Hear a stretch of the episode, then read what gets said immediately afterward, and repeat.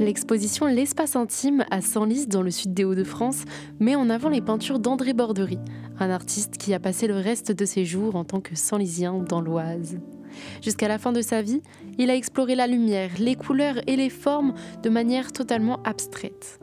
Pour nous parler de l'exposition et de son quotidien, j'ai pu rencontrer son fils, Clément Bordery, lui-même artiste dans la région et actuellement en résidence au parc écologique de Senlis. Alors on est donc dans la galerie Gilbert Dufoy à Senlis devant la mairie, voilà, pour la situer. Donc l'exposition s'appelle Espace intime, pourquoi ce nom d'exposition?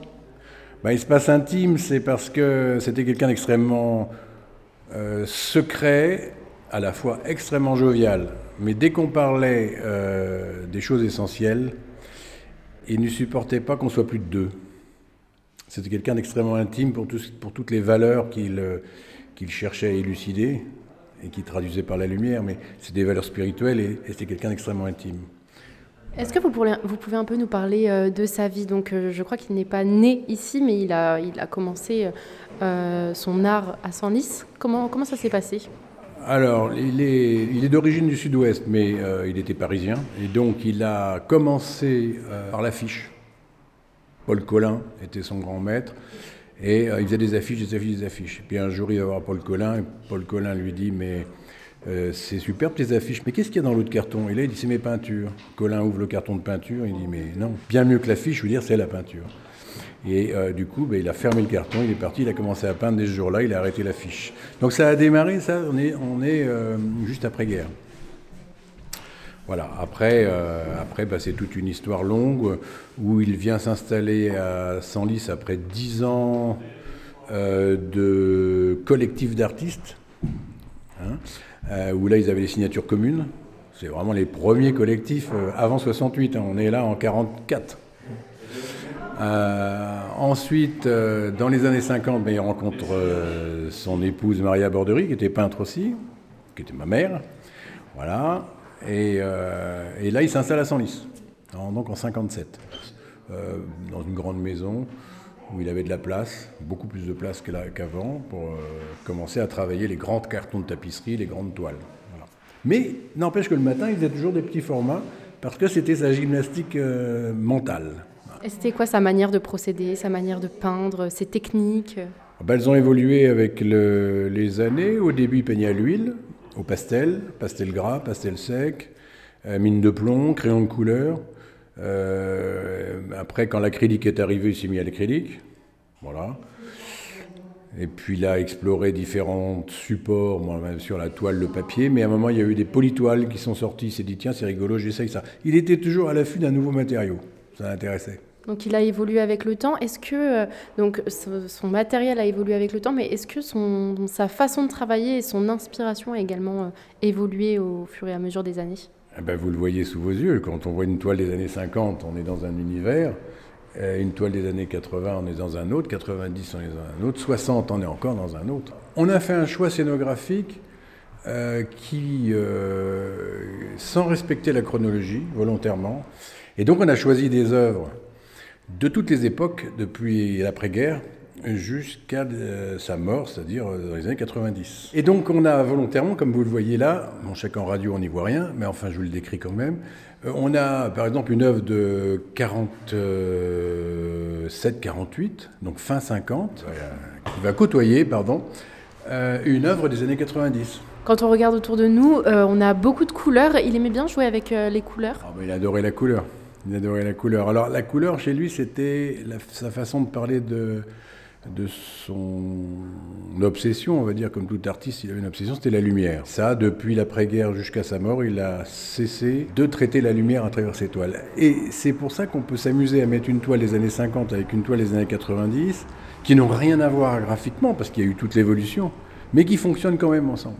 Par la couleur et par cette lumière qui est cachée souvent derrière, qui apparaît par endroits, mais il y a toujours, toujours, toujours la lumière, la lumière, la lumière. Donc justement, pour les auditeurs qui, ne voient pas où on est, est-ce que vous pouvez euh, faire la comparaison, nous décrire euh, une, œuvre, une œuvre de 1960 par exemple et une œuvre de 1990 On retrouve dans toutes les toiles des traits, des traits qui sont un peu comme euh, un système nerveux. Hein, comme un, tissu de nerfs. Et euh, partout qu'on prenne cette toile-là, il y a cette espèce d'écriture euh, graphique comme ça qui, tire le trait.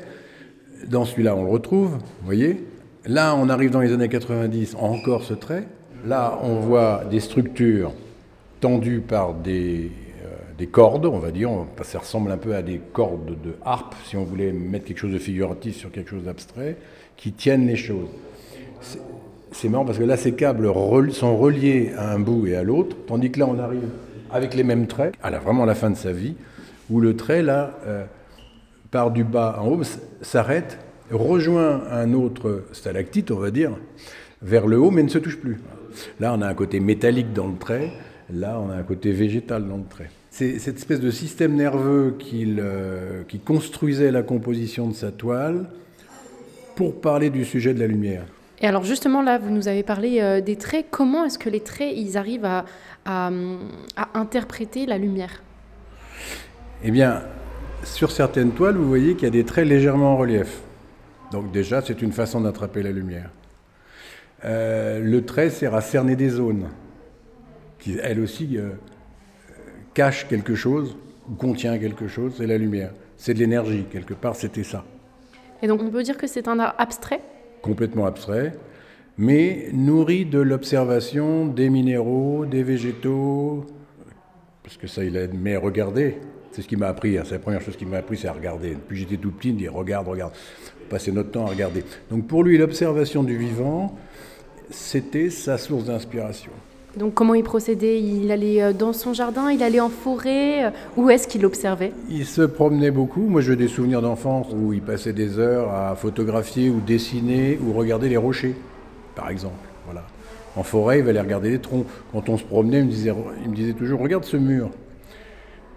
Il y a plein de choses dans ce mur, il y a plein d'histoires, il, y a plein de, il y a plein de compositions. Voilà. Est-ce qu'il y avait un message euh, derrière toutes ces œuvres?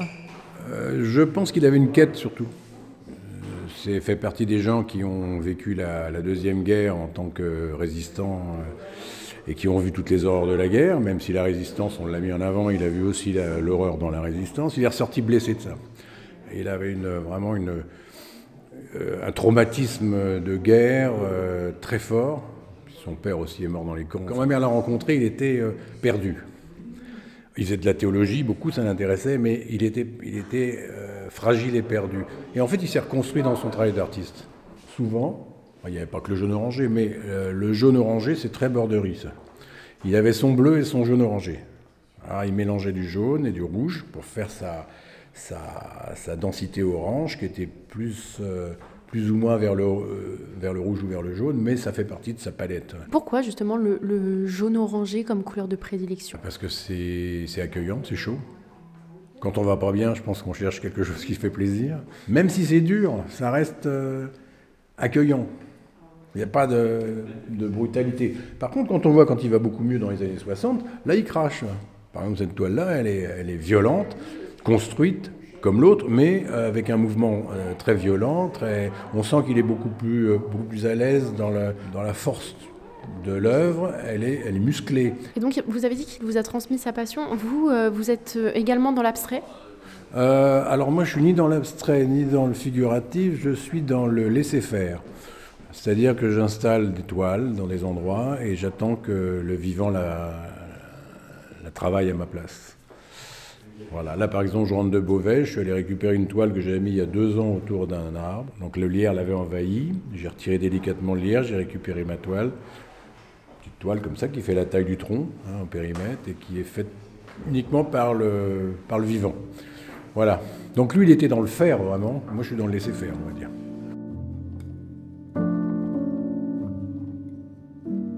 L'exposition est visible jusqu'au 9 décembre 2023 dans la galerie Gilbert Dufoy.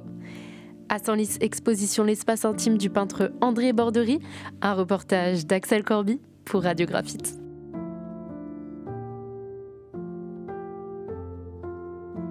Cette émission est proposée dans le cadre des productions coopératives des radios associatives du nord de la France, une coopération qui a reçu le soutien de la région Hauts-de-France.